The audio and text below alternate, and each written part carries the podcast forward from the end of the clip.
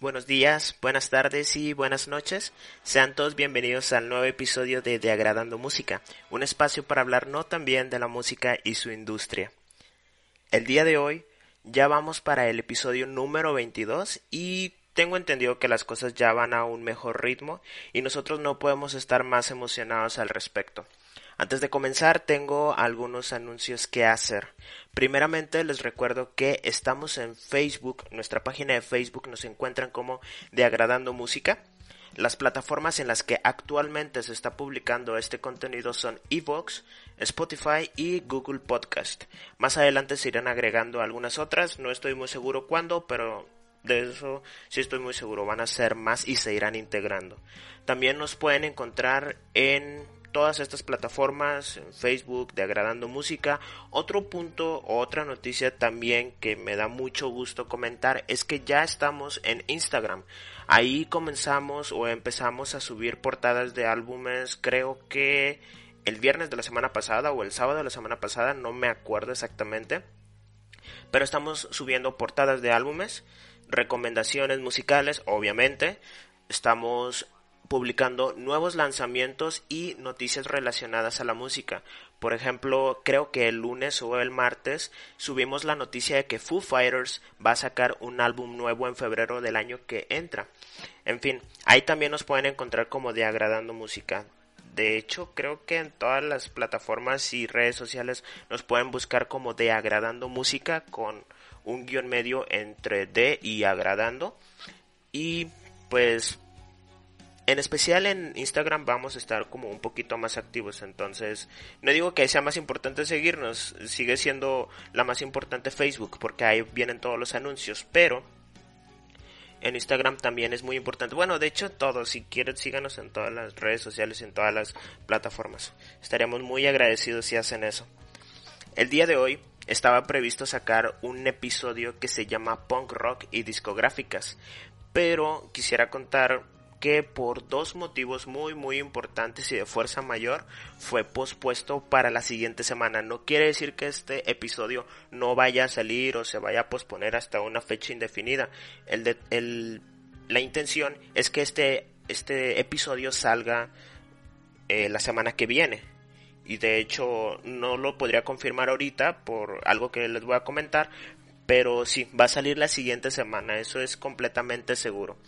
Uno de los motivos por el cual este episodio no salió en esta semana fue porque el primer episodio, bueno, este episodio que sigue es nuestro primer episodio de colaboración. Y por algunas cuestiones técnicas que tuvimos, tuvimos que aplazarlo un poco para que quedara lo mejor posible.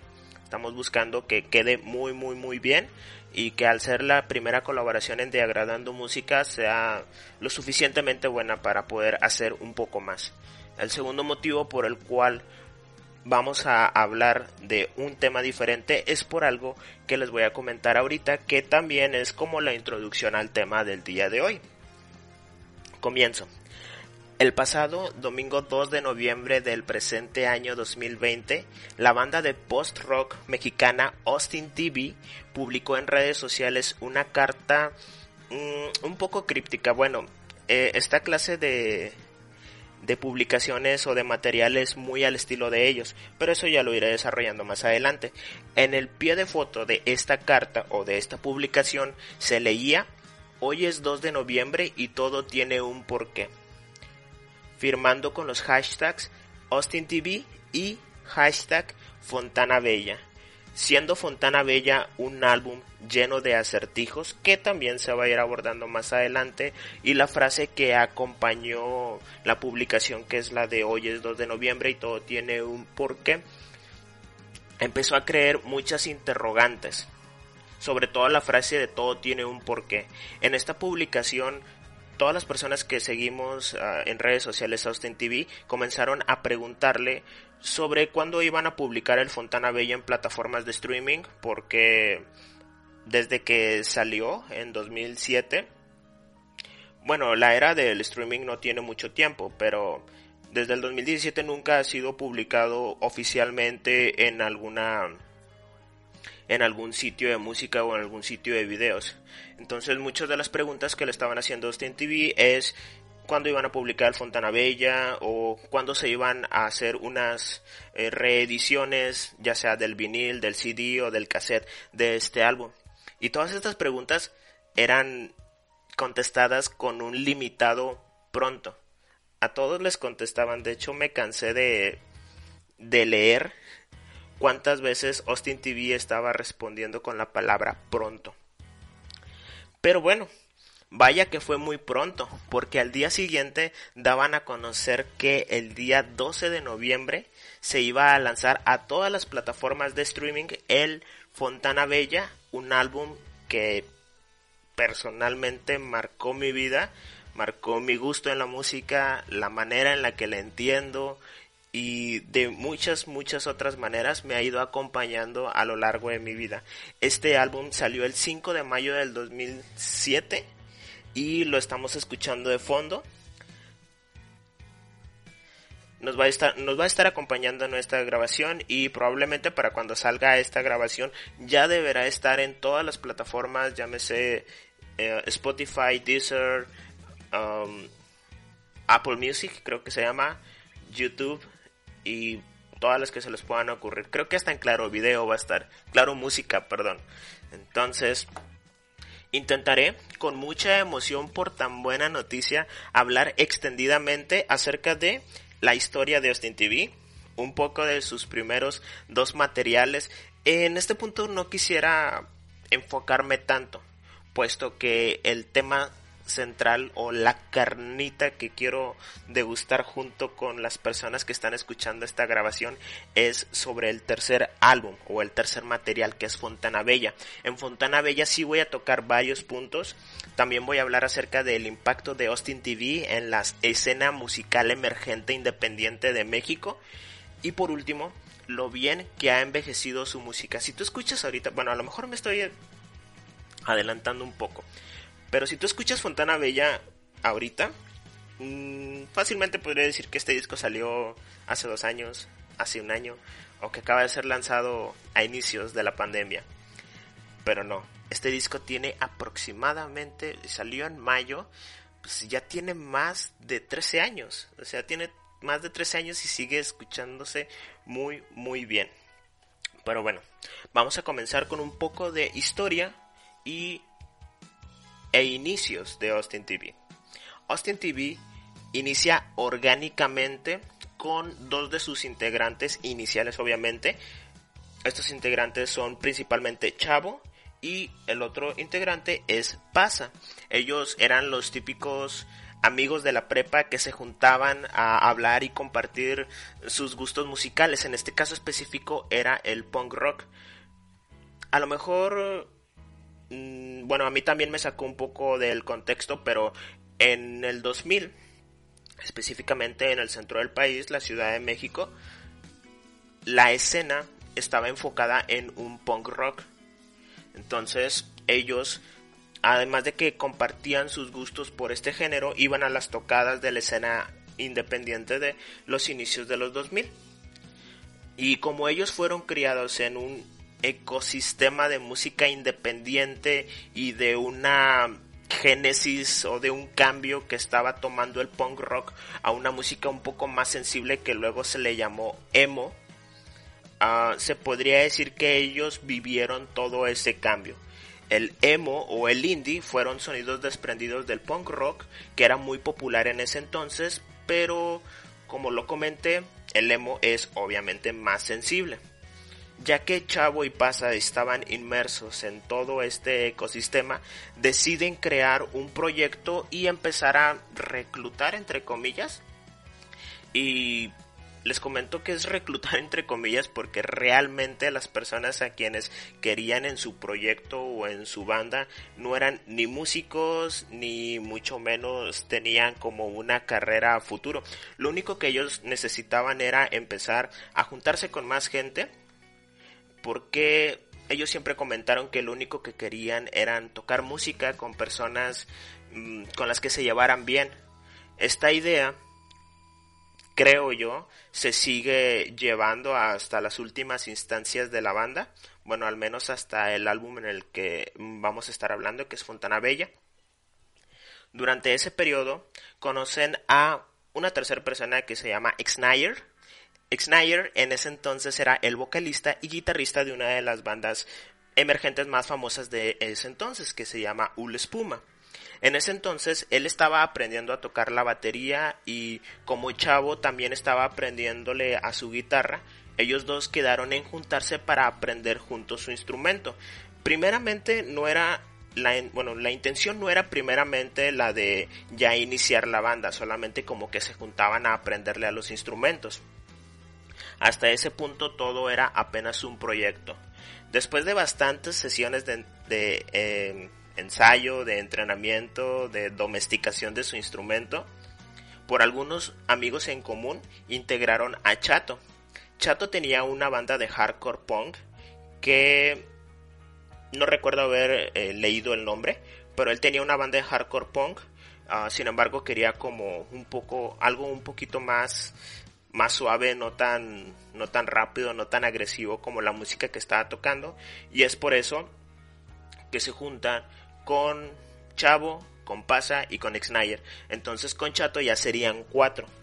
A, a medida que iba iniciando o que iba creciendo la idea ya de tener una banda, se dieron cuenta de que nadie tocaba, ¿no? Entonces, al no tener a ninguna persona que toca, que, que cantara, perdón, al, no tener a ninguna persona que cantara, decidían como llenar esos espacios sin voz con armonías de guitarra, con arreglos de batería, con arreglos de bajo y ellos lo que hacían también en sus primeros en sus primeros materiales era poner grabaciones o samples de de programas de, de películas que a ellos les gustaron. Entonces inicialmente Austin TV tenía como que esa idea no de sí está bien vamos a conseguir que alguien cante nuestra banda pero por el momento vamos a rellenar los espacios sin voz con eso que ya les comento. Fue aquí donde integran o donde nace la idea de integrar a un quinto integrante. Este quinto integrante es Chio. En ese entonces Chio uh, era novia de Xnayer y estaba en prácticamente todos los ensayos tanto de la banda de Austin TV que no sé si en ese entonces ya se llamaban Austin TV y también iba a los a los, a los ensayos de Ulespuma. Entonces, cuando se decide que Chio se integre a la banda, le dicen que inicialmente ella de lo que se podría hacer cargo sería pues prácticamente ponerle play a los samples de las películas que podemos encontrar en los primeros trabajos de Austin TV. Sin embargo, luego ella, por su propia idea o por su propia emoción de pertenecer a una banda de amigos que se la pasaban chido tocando, tomaría clases de piano y se terminaría integrando como un miembro fundamental de la banda. Este, este fenómeno o este acto de, de, que Chio se pusiera las pilas de, de tocar sintetizadores, clases de piano, eh, empezar a experimentar con los sonidos, significaría el inicio formal y sentimental de Austin TV. Fue con ella que se propuso que la banda fuera ya instrumental, porque ah, inicialmente sí tenían como que la idea de que alguien cantara, pero ya con la integración de Chio dijeron, no, ¿sabes qué? Nuestra banda va a ser instrumental y que fuera la misma Chio la que se encargara de rellenar algunos de estos huecos que dejaban las, la falta de letras con samples y que esto luego ya años después con a lo mejor su segundo material llegaría a ser el sello de Austin TV, una banda instrumental de que, que uh, samples de películas y que tenían otra otra otra clase, otra clase de interacción entre ellos. Ellos se disfrazaban desde el inicio les gustaba disfrazarse en los ensayos, entonces era una banda instrumental. Además se disfrazaban. Entonces ellos lo dicen, eh, desde sus inicios no pensaban que la gente se tomara tan en serio mm, su música refiriéndose a, a, las discográficas, a las empresas que se encargan de producir música, porque decían nadie nos va a tomar en serio, o sea, somos una banda instrumental eh, que nos disfrazamos, entonces mejor no vamos por ahí, mejor nosotros vamos a hacer nuestro proyecto, lo, nos vamos a autogestionar nuestro propio, nuestro propio proyecto y pues la única intención sería la de divertirse. Así fue como se llegó a formar la primera alineación oficial de Austin TV. Chavo en la guitarra, Pasa en el bajo, Chato en, también en la guitarra, Xnayer en la batería y Chio en sintetizadores. Inicialmente, la idea principal de la banda siempre fue la de crear una experiencia diferente en cada una de sus presentaciones. Para esto, pues como ya lo había comentado, comentado, se disfrazaban y pasaban mucho tiempo ideando la forma de complementar su propuesta musical. A lo mejor no voy a comentar tan a detalle esto, pero Austin TV también fue el ejemplo perfecto de la autogestión ellos hacían toda su mercancía. Es el es la representación perfecta de lo que es ser una banda independiente. Ellos hacían toda su mercancía, ellos hacían todos sus discos, desde la promoción de sus shows, todo. Austin TV comenzaría su carrera musical sin el anhelo de ser firmados por una gran casa discográfica. Ellos lo hacían solamente por diversión y con el único fin de pasarla bien con sus amigos haciendo lo que les gustaba. Esto fue a inicios de los 2000. Ya para el 2002 saldría el primer EP de Austin TV que se llama Austin TV.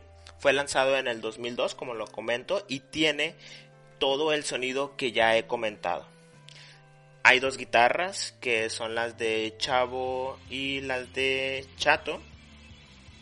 Son guitarras muy fuertes, guitarras muy duras, pero al mismo tiempo también son están muy bien armonizadas, se lograron entender de una manera muy muy muy muy chida. De hecho, creo que el EP que salió en el 2002 es, es tan bueno precisamente por esta buena sinergia que tenía Chavo y Chato en las guitarras la batería y el bajo hasta cierto punto mm, se presentaron como un complemento de las guitarras y los amplios y los sintetizadores de, de Chio llegaban no solamente a ser como un complemento, sino como un, como un cierre del sonido, como si lo estuvies, como si estuvieras preparando un pastel y Chio fuera esa cereza o ese adorno que le pones al final. Esta fue la carta de presentación de Austin TV, interpretando, produciendo, elaborando y distribuyendo por ellos mismos todos y cada uno de los puntos de su primer EP. Personalmente diría que canciones como Vendrán lluvias suaves y Esa soy yo son los puntos más altos de este EP. Em, les comentaba que las, las guitarras o las cuerdas se entienden demasiado, demasiado bien, cosa que no decaería en los siguientes, en los siguientes álbumes. Si sí, la batería y los bajos, el bajo no, no toman tanto protagonismo, pero pues bueno, es el primer trabajo de Austin TV, fue su carta de presentación y lo bueno es que más adelante la cosa cambiaría un poco, al menos en esto que les estoy comentando de el bajo y la batería. Aunque en general todas las canciones son muy, muy, muy buenas, yo lo recomiendo escuchar completamente. Sí, lo vuelvo a comentar, la unión entre Chavo y Chato en este EP es lo mejor. Y pues se podría decir que hasta cierto punto es lo más entretenido de escuchar. Para el 2013 saldría La Última Noche del Mundo. Este se podría decir que es, no, no se podría decir, este es su primer material de larga duración que los consagraría a nivel nacional con una gran popularidad debido a temas como Ella no me conoce, u Olvidé decir adiós, Hazme sentir, entre otras. Lo vuelvo a comentar, la última noche del mundo se escucha completa, de inicio a fin. Todas las canciones están muy buenas. Yo estoy comentando estas tres canciones porque son las que a mi parecer son puntos altos, pero es completamente subjetivo. Y esto lo de la subjetividad en la música de Austin TV, más adelante lo voy a comentar, porque yo, yo digo esas tres canciones, pero para la persona que está escuchando esta grabación pueden ser otras y es perfectamente válido. De hecho, está justificada que cada persona mm, encuentre un significado diferente a cada una de las canciones. Cabe señalar que Austin TV no, no dejó de hacer tocadas ni de irse de gira por el país eh, para la creación de un nuevo álbum. Gracias a esto, se incrementó su número de seguidores. La última noche del mundo cuenta con una producción más enfocada y ahora sí, el enorme crecimiento de los instrumentos como el bajo, la batería y los sintetizadores es lo que hace de este material un éxito completamente rotundo. En el EP lo más interesante eran las guitarras. Aquí el, crecimiento que tiene Chio, el crecimiento que tiene Pasa, el crecimiento que tiene Snyder, esto se pone como al nivel de Chato y de Chavo. Entonces aquí es donde se podría decir que todos se anivelan en cuestión compositiva y de ejecución y, y es completamente, es completamente identificable. La última noche del mundo sorprendió a muchas personas, a propios y a extraños en el género, por su calidad de interpretación, primeramente, tanto en el álbum, tanto en el álbum como en vivo gracias a que Austin TV siempre daba un extra en sus presentaciones. Ellos decían, o siguen diciendo, tu cara no importa, importas tú. Este es el lema de la banda y define la intención de su música, que es lograr conectar con la gente sin importar el exterior y que la gente logre conectar con alguien más a través de lo que hay dentro de su pecho. Por eso comentaba que mm, el significado o la subjetividad de los significados que hay en la música de Austin TV son muy importantes y se podría decir que es el centro de toda la intención de la banda por crear música. Musicalmente La Última Noche del Mundo crea paisajes sonoros muy impactantes. En Ella no me conoce tenemos una línea de bajo que para mí representa todo lo que significa la última noche del mundo. Es hipnótica, es inmersiva, es sentimental, es emocional, te invita a que escuches pacientemente todos y cada uno de los temas. Al final de cuentas te das cuenta de que es una misma línea de bajo de inicio a final con algunos cambios muy muy eh, muy sutiles, pero es precisamente esta, esta clase de detalles las que hacen a la última noche del mundo un disco muy, muy, muy hermoso. Ya para el 2004 pasa el bajista de Austin TV en ese entonces, dejaría la banda por motivos personales y se uniría también en el bajo una persona que, bueno, a estos los reconocemos más por sus apodos. En ningún momento se trata de hablar de estas personas de manera despectiva. Ah, se une Rata, dando inicio a una nueva era para el sonido de Austin TV. A partir de aquí es cuando Fontana Bella empezaría a trabajarse. Por ahí de a mediados del año del 2004, todos los integrantes de Austin TV se van a rentar a ocupar una casa en un lugar llamado Avándaro en Valle de Bravo en el Estado de México, donde la banda pasaría algún tiempo componiendo las canciones de su nuevo disco que se estrenaría tres años después. El proceso, el procedimiento y todo lo que pasaron para que saliera Fontana Bella representa de lo más interesante para no solamente su lanzamiento, sino la manera en que fue creciendo más adelante. En este álbum, Fontana Bella, encontramos un primer retraso debido a que cuando esto me da mucha risa, pero este de igual manera lo voy, a, tener que contar lo más serio posible. Cuando se intentó presentar la maqueta, la maqueta inicial de las 12 canciones que iban a componer el Fontana Bella, fueron a la disquera eh, que les había prometido lanzar eh, este, este álbum y se dieron cuenta de que ya había desaparecido, había quebrado, no, estos, estos temas no tardaron mucho en, componerse, creo que menos del año o menos de la mitad de un año. Pero en ese procedimiento en el que ellos estaban grabando se dieron cuenta de que la discografía había desaparecido y pues me imagino esa escena, ¿no? Es como que todos se vieron y dijeron, pues ahora qué hacemos, ¿no? Entonces fue así que fiel a sus principios, Austin TV decide lanzarlo por ellos mismos y pues obviamente, lógicamente, obviamente y lógicamente retrasarlo por motivos de dinero. Pero pues más adelante significaría esto precisamente lo interesante para el desarrollo de El Fontana Bella. Todo esto ocurriría aproximadamente para el 2004. En 2005 Emanuel del Real o Meme, mejor conocido como integrante de Café Tacuba en los teclados, en la voz y en la guitarra, es el que canta Eres, creo. Bueno, Meme se une al equipo de producción del Fontana Bella y de aquí, como ya lo había comentado, el proyecto se transforma en lo que conocemos actualmente. Con la entrada de Meme se deciden dos cosas sumamente importantes para el Fontana Bella. La primera es la de pulir algunos aspectos instrumentales en el material.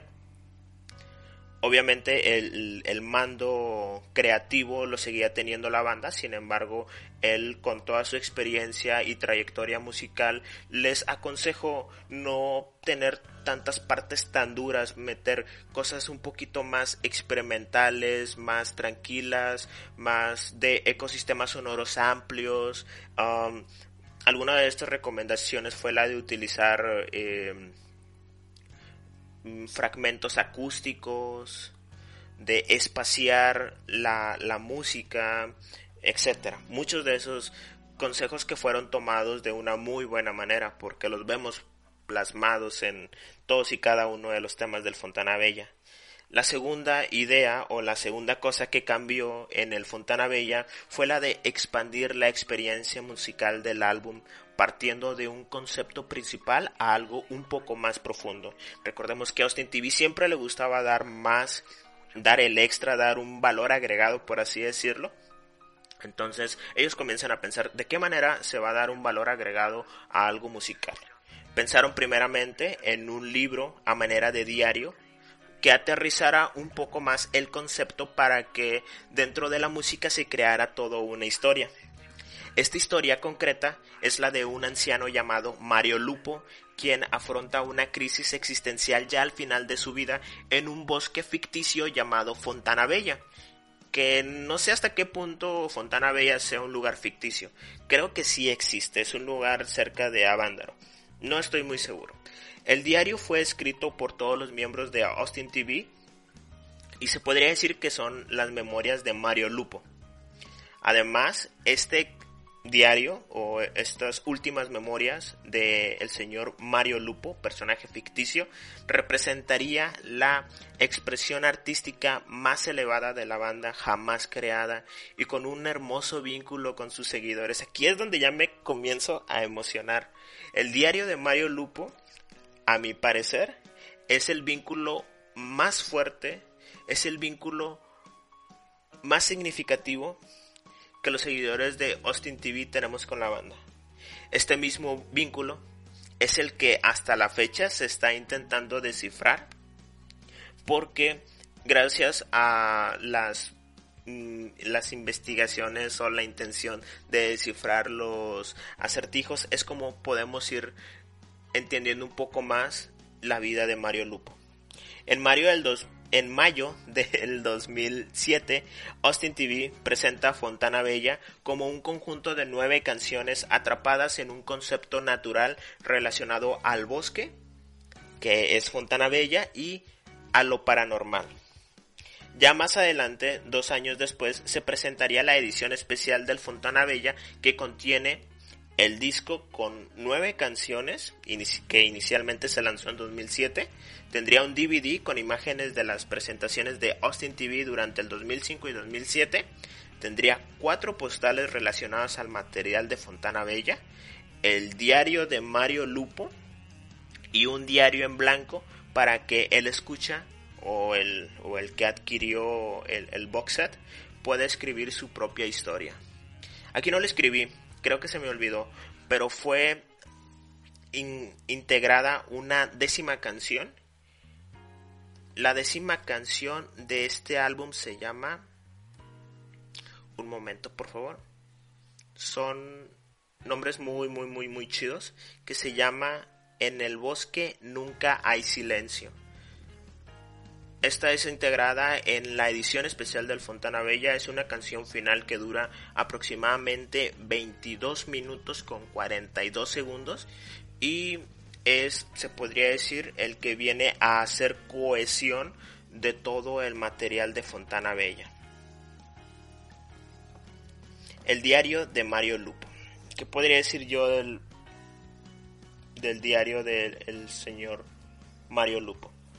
Chio cuenta en una entrevista del 2012 para El Enano Rabioso que una noche de caminata por el bosque de Avándaro, mientras preparaban la maqueta del Fontana Bella, encontraron un diario firmado por un hombre llamado Mario Lupo, lo cual supone que Mario Lupo no es un personaje, un personaje ficticio. Es una persona que sí existió, pero la historia de él sí fue creada por los integrantes de Austin TV. Esto les pareció muy muy interesante y luego les llevó a escribir su propia versión de el mismo diario. Tiempo después, como ya lo había comentado, la idea principal del Fontana Bella era la del bosque y lo paranormal. Esto de lo paranormal fue porque ellos mm, experimentaron o fueron atrapados por mucho suspenso en aquel lugar y realizaron y después de, de, haber experimentado tanto suspenso y cosas bastante extrañas, empezaron a preguntarle a los lugareños, ¿no? Porque en la casa donde se encontraban eh, ocurrían una serie de eventos muy muy extraños como desapariciones de objetos específicos, ruidos a la mitad de la noche, sensaciones desconocidas cuando estaba solo en una habitación. De hecho, hay una grabación en YouTube que se hizo por un aniversario del Fontana Bella en donde cada uno de ellos cuenta mm, como anécdotas o historias extrañas que les ocurrieron en esa casa. Entonces, mm, el diario de Mario Lupo acompaña a la música de Fontana Bella y está lleno de acertijos, como ya lo había comentado, y de mensajes ocultos sobre la vida de Mario Lupo que como ya lo había comentado, es un señor que ya viejo comienza a reflexionar la utilidad de lo que hizo durante su paso por el plano terrenal. En este diario se encuentran muchos aspectos de la vida de él. Al final, el protagonista, bueno, la historia nos hace suponer que al final desaparece en el bosque y es el diario el que tiene la respuesta de, su desaparición. Además de una décima canción que es como les estaba comentando ha sido incluida en la edición especial que se llama En el bosque nunca hay silencio. Dura casi 23 minutos y contiene según los miembros de Austin TV las últimas palabras de Mario Lupo Austin TV invita a todos y cada uno de los que tienen contacto con este material a descifrar el misterio de su desaparición.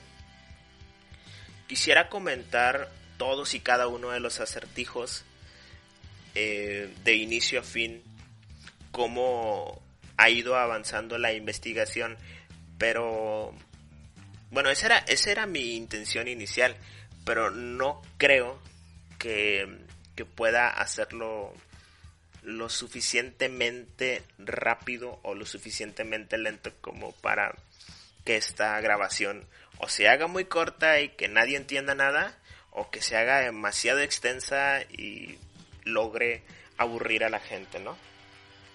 Así que me centraré en algunos de los que yo creo son los más importantes y los que enfrascan perfectamente el sentido de hacer acertijos. Algunos de los acertijos más populares del diario son los siguientes. En el primer tema, que se llama Ana no te fallé, podemos encontrar que principalmente el título de la canción es un anagrama para la frase Fontana Bella. ¿Qué quiere decir esto? que dentro de la frase Ana no te fallé, cada una de las letras puede componer la palabra Fontana Bella. Solamente sobra la letra B, pero esta al parecer sería la firma de un personaje de la historia que se llama Bruno. Este personaje es ficticio creado para el universo de Fontana Bella. Es cierto que el concepto musical de Austin TV es instrumental, pero justamente este es el motivo por el cual los fragmentos con palabras en Fontana Bella toman un significado muy muy muy grande y nos ayuda a descifrar poco a poco la historia. En Ana no te, en Ana no te fallé hay un interludio que dice más o menos así. Hoy probablemente calme esta sombra. Amada, te extraño. Pienso esperar eternamente para poder pronto juntarme a ti. Traté de cambiar el presente y la vida no brilla. Veo las muertes dolorosas y maldigo el atardecer después de tu frustrante enfermedad. Perdóname, quizás traté de comprender el cruel pacto. Anhelo tu amor. Se dice que si tomas cada una de las tercer letra de cada palabra, se forma una frase. Y efectivamente, si tomas la tercera letra de cada una de las palabras de este interludio, tenemos la frase yo la maté, perdóname Dios, ella sufría mucho. Hablando claramente de una tragedia por haberle quitado la vida a un ser amado y con eso bastante sufrimiento.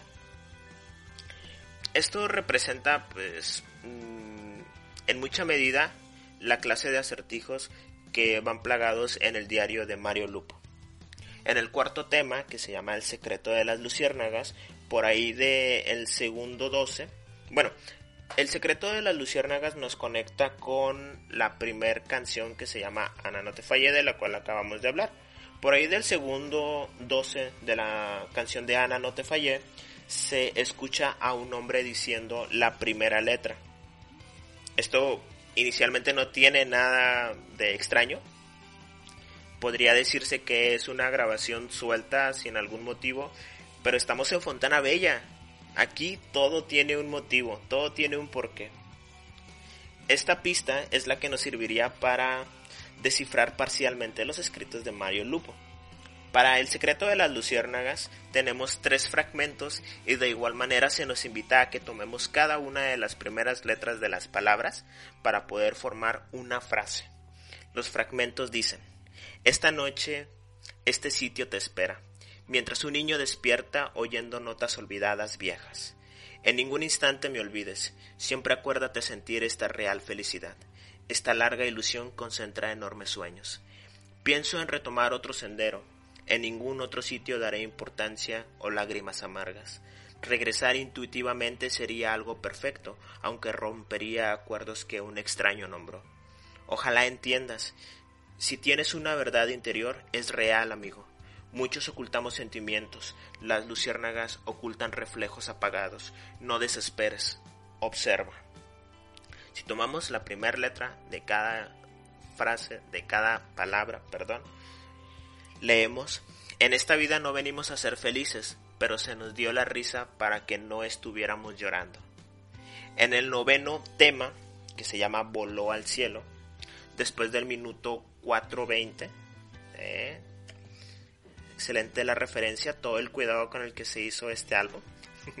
Después del minuto 4.20 se escuchan sonidos del bosque donde fue grabado el álbum. Los integrantes dicen que fue porque en el momento de estar grabando pues la pista para Voló al cielo se escuchan gritos y lamentos. Esto era solamente por las noches todo esto va acompañado no solamente de anécdotas, de historias, de cosas interesantes que pasaron durante la grabación y que se quisieron plasmar en el Fontana Bella. Algunos de estos ejemplos que ya comenté son solo pocos en comparación a todo lo que ya hay alrededor del diario de Mario Lupo y del universo de Fontana Bella. Muchos de estos acertijos ya están resueltos y algunos otros todavía están muy muy en discusión. Si tú quieres um, buscar el diario de Mario Lupo en Google te van a aparecer eh, principalmente una página de, de Facebook que se llama Descifrando a Mario Lupo, algo así, en los cuales ellos eh, están publicando, pues a lo mejor no tan, no tan constantemente, pero están publicando periódicamente los avances que se tienen en, en, el, en la investigación, en el acto de estar descifrando todos los secretos del Fontana Bella. Como les comentaba, estos son casi todos los ejemplos, bueno, casi, casi todos, mmm, ¿cómo podría decirlo de otra manera? Son muy poquitos ejemplos, perdón. Los que yo di son muy poquitos ejemplos, pero solamente son una fracción de todo lo que encierra al Fontana Bella.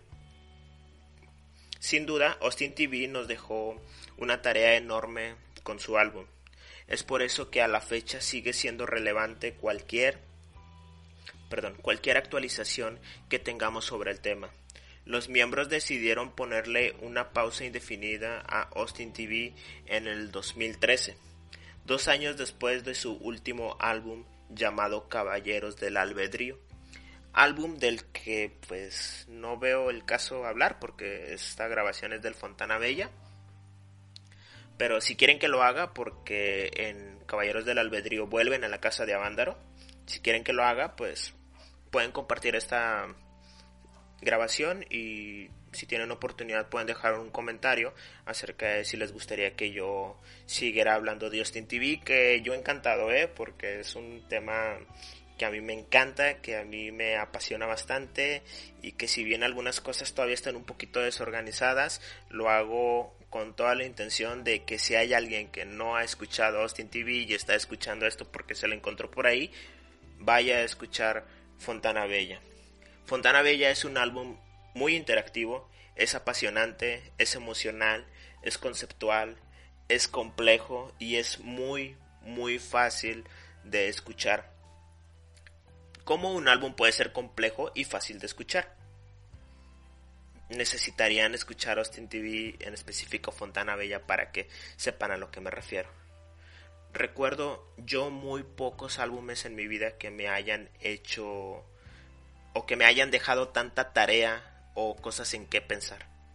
Vuelvo con la frase de tu cara no importa, importas tú, porque gracias a ella yo aprendí de cierta manera a hacerme responsable de mis propias emociones, a poner a mi verdadero yo imperfecto por encima de cualquier superficialidad.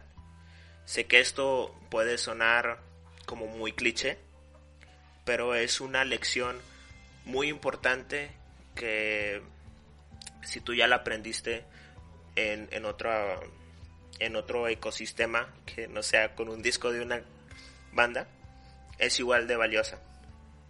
Poner nuestras propias emociones por encima de, no sé, de cualquier otra superficialidad es algo muy reconfortante emocionalmente y para mí fue muy, muy especial el haber llegado a esa reflexión escuchando una música porque siento que fue la intención principal o fue el motivo por el que crearon la música y por eso Austin TV para mí significa mucho. Eh, como ya lo había comentado, Mm, intento hacerme responsable de casi todas mis emociones. No siempre tengo éxito, pero pues bueno, al menos la intención de, mantenerte de esta forma pues es la que cuenta, ¿no? Sin duda, Austin TV enseña lecciones más allá de la música. La conexión que logramos crear con sus seguidores que lograron, perdón, que ellos lograron crear con nosotros, sus seguidores, es muy especial y es tan fuerte que al día de hoy todavía habemos muchos que siguen sus pasos en redes sociales y se alegran por cada actualización con la esperanza de tener un, un material nuevo de ellos en cualquier momento. El día de hoy yo hice una grabación hablando acerca de eso, reflexionando y también saliendo un poquito en justicia de que pues Austin TV ah, es un álbum, es una banda, es un concepto, es una emoción, es una experiencia de ir a verlos en vivo. Yo los vi no recuerdo, estaba el Fontana Bella, yo los fui a ver y fue uno de los mejores conciertos e incluso uno de los cinco o diez momentos más impactantes de mi vida. Si sabes un poco de esta banda podrías podrás haberte dado cuenta de que evité hablar de algunos de algunos temas un tanto controversiales, un tanto amarillistas. Es, esto porque siento que Austin TV ya se escapó a las manos de sus integrantes. Austin TV ya no es una banda, al menos para mí. Siento que Austin TV ya es algo intangible y que a lo mejor si dije algunas cosas técnicas de ellos, me cuidé el no caer en precisamente el amarillismo de ciertos eventos. Escuchen a Austin TV, definitivamente es algo que yo les recomiendo. Escuchen cualquier otra cosa que quieran escuchar y dejan que la música les invada, que les emocione, que les haga sentir, que les haga sentir felicidad, tristeza, enojo, soledad, impotencia, que les haga sentir lo que sea. Respeten el, el alrededor que tienen, respeten su alrededor musical, porque pues al final de cuentas, como lo dijo Austin TV y como siempre fue su estandarte, lo digo por tercera vez en esta grabación, tu cara no importa, importas tú. Con esto quisiera dar por finalizado el tema de Austin TV. Siento que he hablado por muy poquito tiempo sobre lo mucho que me gusta esta banda y en particular el Fontana Villa, pero no, ya tenemos 46 minutos con esta grabación. ¿Cómo quisiera finalizar esta grabación? Pues recordando que el proyecto de Diagradando Música sigue, sigue creciendo. Tenemos todavía tres temas tres grabaciones que irán siendo publicadas a lo largo de este mes, noviembre. Y como siempre lo he dicho, dependiendo de nuestro grado, de nuestra calidad de organización, podemos hacer un poquito más de programas. Estoy intentando lo suficiente, lo suficiente y hasta más de lo suficiente para que sean más de estos tres. Ahorita ya logré integrar este de Austin TV, porque les digo que estoy muy, muy, muy emocionado respecto a la noticia del Fontana Bella. Pero también quisiera integrar algunas otras. Las colaboraciones ya mero están. Una ya estaba grabada, nomás que por alguna situación técnica pues no pude hacerlo. No he querido hablar de con quién eh, voy a hacer las colaboraciones, pero son personas que saben mucho de la música. Y pues la intención es que en algún momento alguien esté aquí conmigo hablando que no sea solamente yo que está minuto tras minuto hablando solo, preguntándose y contestándose cosas como tonto. Pero bueno, esperemos que las colaboraciones puedan ser publicadas mm, a mediados de este mes. Hoy a mediados de este mes pues ya estamos en en 13, porque tú estás escuchando esta, esta publicación, esta grabación el 13. Trataremos de que las dos colaboraciones salgan en este mes. Entonces, pues, por mi parte sería todo. Les recuerdo que seguimos en plataformas. Búsquenos como De Agradando Música, ya sea en Facebook, en Instagram, en Spotify, en Evox y en Google Podcast. Ahí nos pueden encontrar y esperen nuevas noticias la siguiente semana. Yo me despido de todos ustedes, les recuerdo que yo soy miope y muchas gracias por seguir escuchando de agradando música. Que tengan una excelente semana y nosotros nos vemos por aquí en el siguiente episodio. Hasta luego.